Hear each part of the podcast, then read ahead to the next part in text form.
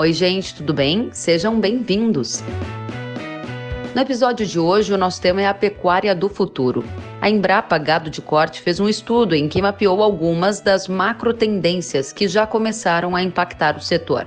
No bate-papo, o coordenador do Centro de Inteligência da Carne da Embrapa, Guilherme Malafaia, conta o que vem por aí. Este episódio foi gravado no dia 8 de setembro de 2020 em uma live transmitida via Instagram. Compartilhe o conteúdo pelas redes sociais. Para outras atualizações, siga kellen.severo.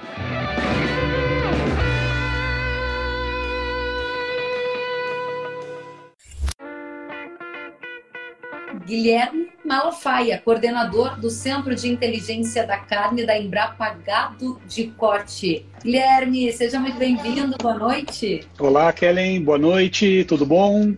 Muito bem, primeiramente obrigada pela tua companhia, um prazer tê-lo conosco, especialmente para falar sobre o futuro da pecuária, hein? São muitas as novidades? Uh, primeiramente, eu agradeço aí o convite, a oportunidade de poder estar falando aí com, contigo e com o pessoal. É, são bastantes as novidades, são bastantes os desafios, temos bastante trabalho pela frente aí para poder atingir daqui a 20 anos uma pecuária altamente tecnificada, competitiva, sendo né, o nosso nossa grande orgulho do agronegócio brasileiro. Muito bacana. Então quero já começar perguntando para você um pouco mais sobre este estudo, um estudo que traçou aí um, um cenário super amplo para os próximos 20 anos da pecuária. E sei que você vai divulgar partes inéditas deste estudo, estudo para o público que está nos ouvindo, nos vendo.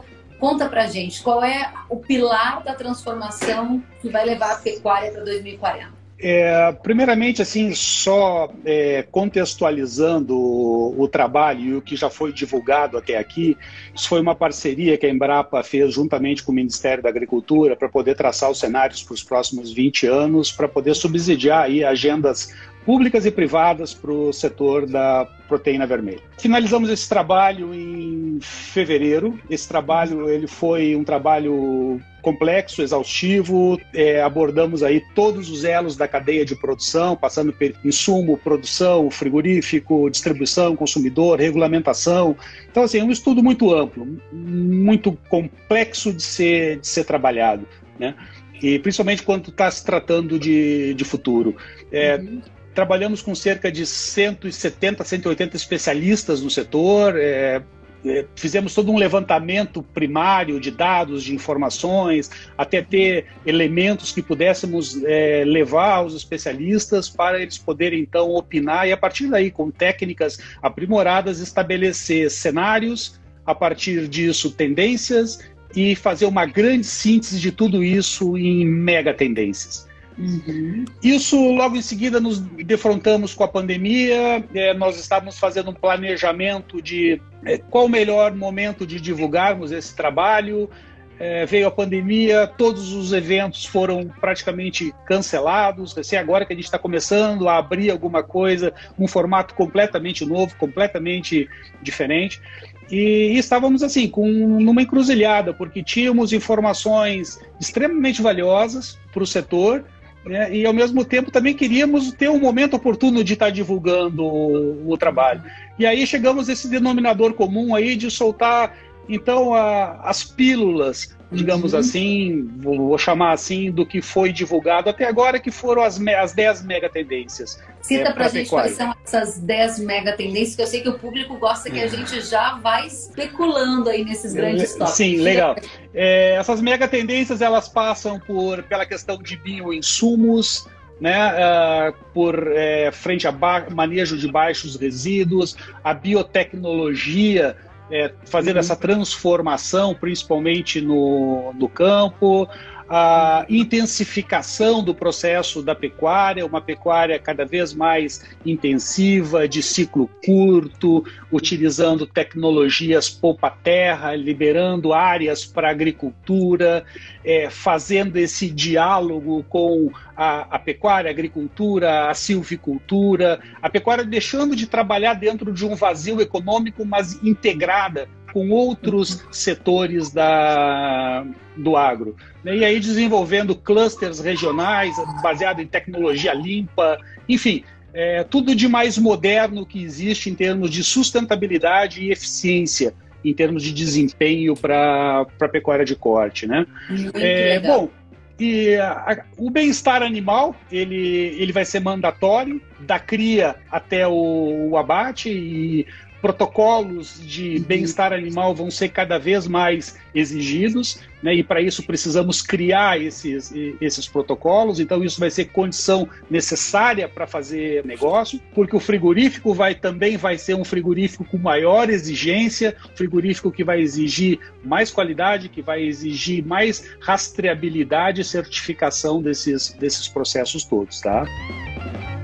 Quero aproveitar Bom, alguns dos temas que você já trouxe e apresentar aqui para nossa audiência, pelo menos 10, né? Que são as mega tendências que a Embrapa mapeou e que o Guilherme está trazendo aqui para a gente. Ele focou bastante em sustentabilidade, rastreabilidade, intensificação da produção. Eu li o material de vocês em que também é falado sobre digitalização. Guilherme mencionou a biotecnologia Carne carbono neutro é algo que também está no material e a certificação, a gestão e proteína vegetal entre grandes tendências do futuro. Aí eu quero já trazer para esse bate-papo, fica mais legal conosco, Guilherme, a nossa claro. audiência.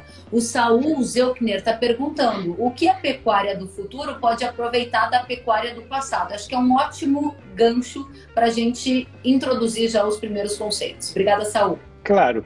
É, veja bem, a, a pecuária evoluiu ao longo do tempo, basicamente em ativos estratégicos que nós tínhamos presente no território. Condições climáticas favoráveis, tecnologia adaptada ao, aos trópicos, terras que eram de custo baixo, né? e alta disponibilidade de mão de obra. Esses quatro elementos eles foram primordiais para nos trazerem até aqui. Daqui para frente, a gente e hoje a gente já percebe uma mudança nesses, nesses, nesses ativos, né? Terra já não é mais barata, né? Mão de obra está cada vez mais escassa e é uma das mega tendências que nós vamos que nós apontamos de apagão de, de mão de obra, né? Então, o custo da produção, o custo de produzir, ele está cada vez mais caro e isso nos remete a novos métodos, a novos processos, a novas formas de enxergar a realidade. Né? Bom, tudo que foi aproveitado a gente rasga e bota fora? Não. Isso tem um, um conhecimento, tem um, um valor muito grande. Né? É o alicerce para a gente poder dar esse salto para o futuro. Temos muitos pecuaristas, uhum. temos muitas indústrias frigoríficas de ponta que fazem concorrência a qualquer player no mercado internacional. Mas também assim temos um volume muito grande de produtores que estão à margem desse desempenho. Assim como temos pequenas indústrias frigoríficas que também estão à margem desse desempenho. Qual é o X da questão? Né? É pegar esse pessoal e empurrar esse pessoal para o jogo. Como é que faz isso? Né? Bom, aí existem né, todo um processo aí de, de formulação de políticas, de organização do setor, né? mas é, precisamos dar esse salto, precisamos qualificar a produção e pro, precisamos qualificar a indústria também, para que não ocorra uma das, de, da, das mega tendências que nós identificamos no trabalho, que vai ser a concentração né, da pecuária, né, uma pecuária consolidada com grandes players, né, e uma pecuária predominantemente corporativa, de grandes corporações entrando com aquele pacote tecnológico necessário à produção, à viabilização do negócio. Isso vai fazer com que muitos produtores, e no estudo a gente coloca dentro de uma margem aí de 50% dos pecuaristas até 2040 vão estar fora da atividade. Isso não é uma matemática, não é uma ciência exata. A gente está trabalhando com tendências, né? É, pode ser que ocorra, pode ser que não ocorra, mas os, o mais importante de tudo, Kelly, é o sinal que foi ligado. Né? Olha, se a gente não mudar né, a forma de fazer a pecuária, se a gente não é, profissionalizar o sistema de produção, certamente vamos ser excluídos desse, desse processo. Então, é, a pecuária ela vai ser intensiva é, de ciclo curto e de padronização para atender mercados de alto valor agregado. O consumidor ele vai ser cada vez mais exigente. São dois movimentos que a gente identifica aí no mercado consumidor. Uma é o crescimento da demanda de, de carnes, né? principalmente com a abertura de novos mercados, principalmente na Ásia. Vamos fazer aí para 2030 aí uma, uma, faixa, hoje é 2 milhões e meio, vamos botar aí 3 milhões e meio a 5 milhões de toneladas que nós vamos exportar. Né? E o outro movimento é de sofisticação do consumidor. sofisticação que, eu, sofisticação que eu digo é no sentido amplo da palavra, tá? É, a, o consumidor valorizando os atributos tanto intrínsecos quanto extrínsecos do processo. Rastreabilidade, bem-estar animal, emissões de gás de efeito estufa, ou seja, aquele pacote de atributos que o produto tem que ter é, para atender a exigência do, do, do mercado. Muito bacana. Eu quero então trazer mais aqui participações da nossa audiência. Você falou que o consumidor ele vai cada vez mais estar atento ao pacote de atributos que o produto tem, ou seja, a proteína animal. Aí o Igor Graneto perguntou: a rastreabilidade da cadeia produtiva é uma delas? E eu sei que você já falou de outras. Como faz então para fazer parte deste movimento? E não daquele outro que você mencionou de que 50%, ou seja, metade dos pecuaristas do Brasil vão estar fora da atividade até 2040, fruto de uma concentração de grandes players e corporações altamente tecnificadas que vão excluir os menos aptos e competentes. Como o pecuarista que está nos assistindo ou que vai receber essa mensagem faz para dar o primeiro passo e não está incluído nesse grupo que vai deixar de existir? Bom, é, tudo passa por gestão, né? Esse é, o, é, é a palavra, eu acho, chave para qualquer tipo de negócio. Né? Você não tem gestão, não adianta, nenhum negócio prospera. Né? A pecuária até prosperou muito tempo em função da, das escalas que se tinha de, de, produção, mas hoje os tempos são outros. Né? As escalas elas são menores e as exigências de gestão elas são, elas são maiores. É, então, o, o, aprimoramento, o aperfeiçoamento, a busca por, por entender esses pacotes tecnológicos que vão ter uma, uma forma completamente diferente daqui para frente, principalmente em função da digitalização. Então, nós temos muitas tecnologias aí de é, precisão, é, indústria 4.0, que vai estar tá embarcada principalmente nos insumos para o processo, pro processo produtivo. Né? Então, é, é, extremamente necessário um produtor antenado, conectado né, com, essa, com essa nova realidade, tanto para adquirir tecnologias tanto para gestão do seu próprio negócio, e aí vai ter um movimento muito forte do conceito de smart farming, né, as fazendas inteligentes, com sensores, com, com to, toda conectada, onde você tem todas as informações em tempo real na sua mão para poder tomar decisões. Né? Uma pecuária de precisão onde é, eu vou ter as informações que vão ser valiosas, elas não vão mais ser por hectare, nem por quadra de campo, elas vão ser por metro quadrado. Né? Uhum. O boi não vai ser mais por arroba nem por quilo, a gestão ela vai ter que ser feita por grama. É, então, assim, esses movimentos da gestão e também assim para fora da porteira, né, de criar canais de comunicação, né, na, é, se inserir em cadeias de distribuição, né, isso é muito importante. O Agora, pequeno, produ... o pequeno produtor precisa se organizar em rede, precisa se organizar é, em associações, em cooperativas, né, ter o trabalho colaborativo. Isso é uma forma de ele poder ganhar musculatura para poder atender as demandas do mercado. Muito clara a sua resposta, ou seja, é preciso um associativismo para permanecer no mercado que muda numa velocidade cada vez maior e que é altamente demandado por grandes corporações mais profissionalizadas que tendem a ganhar espaço, ou seja, se associar para não deixar de existir. Guilherme, quero trazer mais pergunta da nossa audiência. A Janaína Braga, ela pergunta em relação ao tópico que você apresentou aqui como uma mega tendência, que é o bem-estar animal. Ela pergunta, está como o bem-estar animal será trabalhado dentro dessas mega tendências. Alguma perspectiva de fomento desse conceito de bem-estar animal? Conta pra gente, Guilherme. Ah, eu, eu acho assim, o, o, primeiro movimento assim que, que se está fazendo, né, e a Embrapa está buscando é, desenvolver são protocolos de bem-estar animal, né? Eu acho que isso é a primeira coisa. Da, da, da mesma forma como foi feito os moldes de é, carne carbono neutro, de você ter um protocolo de produção que vai neutralizar as emissões, também é extremamente importante você ter um protocolo também de é, que práticas eu tenho que ter. É, que práticas são específicas de bem-estar animal para cria? Que práticas são específicas para confinamento? Que práticas são espe específicas de transporte? Ou seja, o bem-estar animal ele tem, que, ele tem que englobar desde a cria até chegar no frigorífico, em todas essas etapas aí. E cada etapa dessas, tu ter o protocolo é, e ter o atesto né, de que foram respeitados aqueles, aqueles protocolos. E o consumidor cada vez vai exigir mais isso, e isso vai em cascata, né? O, o varejo vai exigir, o frigorífico vai exigir e, e o produtor não tem por onde correr. Muito bem, vamos a mais perguntas que da nossa audiência. Quero já trazer a pergunta do pessoal do Pará, Guilherme, perguntando o seguinte: vai ter espaço para pecuária extensiva, boi de capim? Hoje no Pará nós criamos uma cabeça por hectare em média, disse para gente o Aldo Costa Júnior. E aí, Guilherme?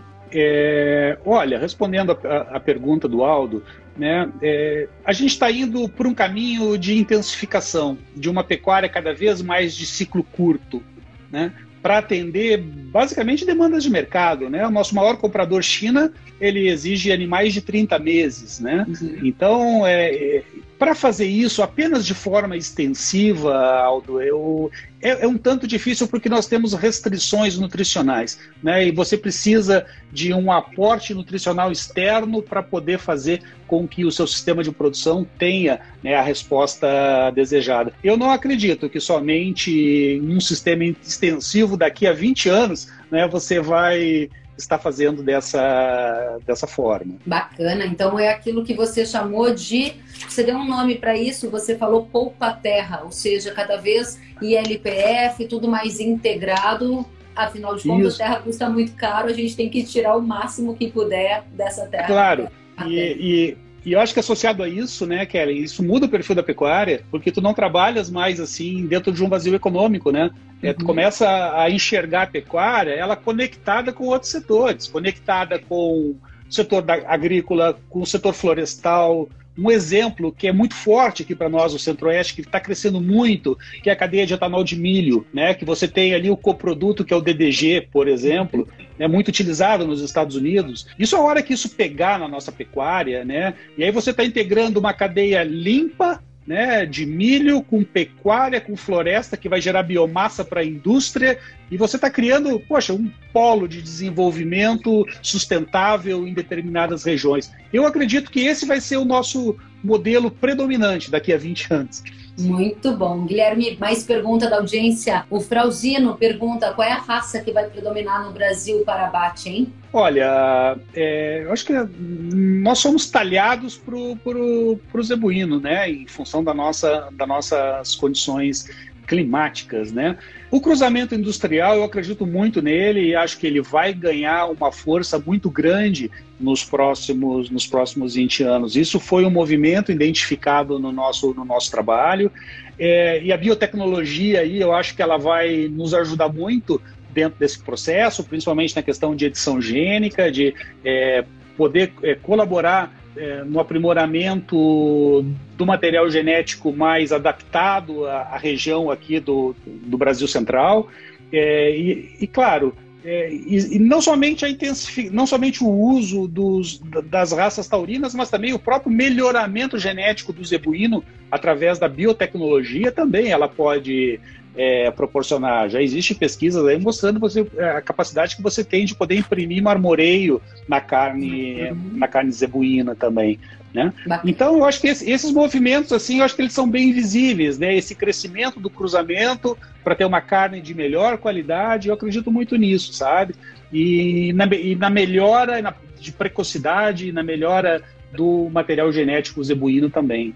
Bacana. Guilherme, o tempo passa voando quando a conversa é boa. Eu quero te propor a gente fazer um ping-pong para abordar alguns dos macro temas, macro tendências que estão nesse estudo super completo que vocês da Embrapa fizeram. Entre estes lançamentos e a pecuária do futuro, está a carne carbono neutro, que também foi alvo de um recente lançamento da Embrapa. O que é a carne carbono neutro? E aproveito para trazer a pergunta aqui da nossa audiência, perguntando né, do boi sustentável, o que é esse boi sustentável? A carne carbono neutra é um, é um é consórcio de, de, pecuária e floresta, né, onde as emissões é, emitidas pelos bovinos, elas são sequestradas pelo, pela utilização de, de árvores. Né? Elas são neutralizadas. Então, isso gera um balanço neutro dentro desse processo e você não está é, contribuindo para o aquecimento, para as emissões dos gases de efeito estufa e para o aquecimento global.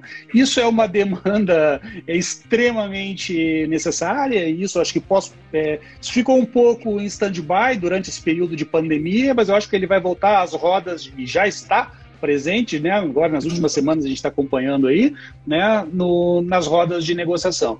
Né, eu acho que essa questão do, do, do bem-estar das, das, emissões, dos gases de efeito estufa, aliado à questão de segurança do alimento, segurança alimentar, eu acho que vão ser as três grandes, os três grandes desafios que nós vamos ter pela frente aí no pós-pandemia. Bacana. Então, vou começar o ping-pong com você para a gente não deixar nenhum ponto de fora aqui para nossa audiência. Frigoríficos grandes corporações investiram em hambúrguer vegetal. O que isso significa na visão da Embrapa em termos de tendência para o futuro? Baseado no estudo que nós fizemos, né, existe esse movimento. Hoje, é, estima-se que esse mercado está em torno de 30 milhões de, de pessoas no Brasil. É, não pode ser mais desconsiderado esse mercado. Né? É, isso vai ser uma tendência. É, o, o, mercado de, de proteína alternativa ele vai dar conta da demanda né, nos próximos 20 anos, isso é um ponto de interrogação que fica. Nós não sabemos a capacidade que a indústria vai ter, os benefícios que esses alimentos vão ter, eles vão ter a concorrência da oferta de proteína raiz, digamos assim, né, de proteína animal verdadeira. Né? Não se sabe ainda também, tem muitos pontos de interrogação sobre os benefícios que isso pode ter para a saúde. Enfim, é... mas assim, não podemos desprezar temos que ter isso no radar e monitorando esse, esse mercado, né? Que até então consideramos como um mercado de nicho. Muito bem. Agora, a carne de origem, ela vale mais? A carne de origem, ela vale mais? Olha, vale mais depende, depende do, é, do ponto de vista, né? E isso também estava no nosso trabalho como uma das 10 mega tendências. É, em outros produtos do agro, sim, é, café com denominação de origem, vinho com denominação de origem, cachaça com denominação de origem. Na pecuária de corte a gente tem assim um, um, um caminho assim enorme para evoluir. Nós temos apenas uma identificação de procedência, que é a carne do Pampa Gaúcho, lá no, no Rio Grande do Sul. É a única que existe. Então, e para e olhe e ver a quantidade e diversidade que nós temos né, de biomas no país e quanto que a gente pode explorar isso, né? Então, esse movimento acho que ele tende a crescer, a valorização da produção local, com os selos e, lógico, com a tecnologia embarcada, porque só da forma artesanal para fazer pecuária eu acho muito difícil, sabe? Muito bem. Cortes diferenciados cortes diferenciados. Estamos é, imitando muitos americanos, né? O americano, é, os cortes é, que são típicos dos Estados Unidos estão sendo trazidos para cá nos últimos tempos. A gente está vendo esse crescente movimento, que antes eram somente carnes do dia a dia, né, consideradas assim, carnes de dianteiro. Né? E hoje a gente está conseguindo agregar valor nesses cortes e conseguindo muitas vezes criar o canal de distribuição para esses cortes que antes não eram valorizados. Eu tinha um, um novilho precoce e eu só tinha as partes nobres que eu conseguia agregar, o resto ia como carne do dia a dia né?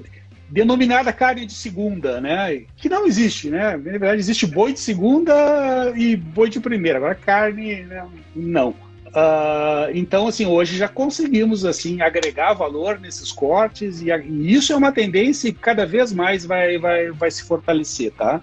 Bacana. A pecuária está sendo mais bem vista aos, aos olhos do consumidor. Isso tende a melhorar na sua avaliação? Até 2040, sim, porque eu acho que por vários motivos. Um, porque estamos trabalhando em tecnologias para neutralizar as emissões de gases de efeito estufa, que é um dos pontos que nós somos toda hora né, atacados. Uhum. Bem-estar animal, estamos trabalhando em, em, em cima disso. É, rastreabilidade, sim, vamos trabalhar e precisamos avançar. Esse, é um, esse ainda é um gargalo nosso. Precisamos ter rastreabilidade de ponta a ponta na cadeia de produção para comunicar a transparência a quem está comprando. E acredito que, que, que esses movimentos eles vão fazer com que a gente mude a imagem que a pecuária tem. E, logicamente, com um trabalho muito forte de comunicação. A gente tem que saber dialogar com a sociedade, somos muito bons em dialogarmos com os nossos pares, uhum. mas decodificar o conhecimento científico e levar ele é, de uma forma clara ao, ao, ao leigo, ao consumidor, uhum. é, que, que não entende nada de pecuária, esse é um grande desafio. E esse é um dos propósitos nossos no, no Centro de Inteligência da Carne, trabalhar com a comunicação também. Parabéns pelo belíssimo trabalho e eu sempre digo, Guilherme, que para que a gente tome uma atitude na direção daquilo que a gente quer, o primeiro passo é ter o diagnóstico do que está acontecendo e a leitura de um provável cenário. Tudo muda muito rapidamente, pode ser que aquilo não se confirme, mas quando a gente tem um diagnóstico de quais são as palavras-chave que devem nortear a vida da pecuária, isso já nos ajuda na tomada de decisão no presente. E você trouxe várias dessas palavras, eu quero aqui frisar para nossa audiência. O Guilherme trouxe como mega tendência a rastreabilidade trouxe a intensificação, ou seja, poupa terra, faz mais com menos, é o chamado ILPF, Integração Lavoura Pecuária Floresta, que produz a carne carbono neutro, mega tendência. Trouxe ainda a biotecnologia, né, Guilherme, com edição genômica, clonagem, bem-estar animal como um outro pilar muito forte, gestão e sim uma entrada da proteína vegetal num mercado que ainda é um nicho, mas que é um cenário cada vez mais crescente. Você estimou pelo menos 30 milhões de pessoas vegetarianas, ou seja, é algo que não é desprezível. Eu quero só te agradecer e dizer que vocês fizeram um belíssimo trabalho e a gente quer cada vez mais conhecer esses estudos. Legal. É, Kellen, é, obrigado pela oportunidade. Eu gostaria também de estender o convite a, a, todos que estão assistindo. O lançamento que nós vamos fazer desse, desse relatório, que vai ser na 15ª Jornada Nesporo, que vai ser na Expo Inter Digital, vai ser um evento totalmente digital e gratuito.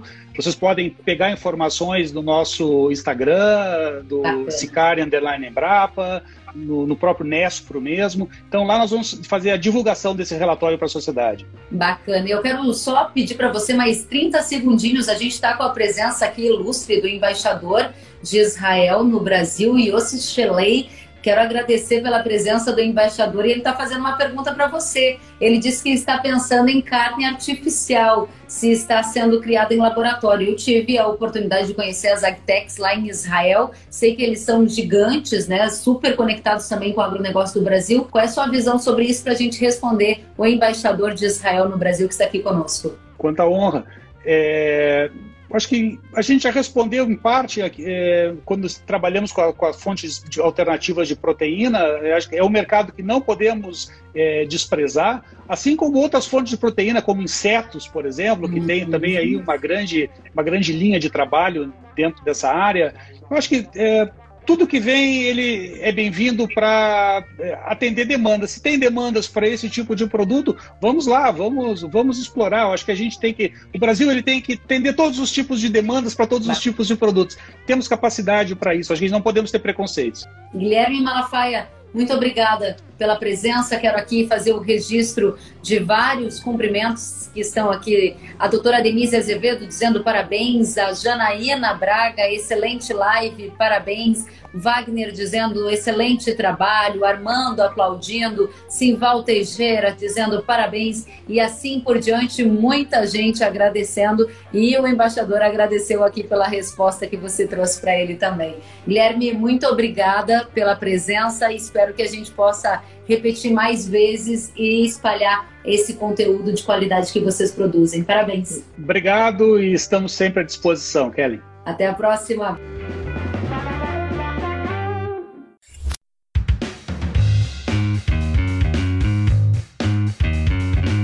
Que bom que você gostou da entrevista e ouviu todo o conteúdo. Se quiser acompanhar as atualizações, siga kellen.severo no Instagram. Até a próxima!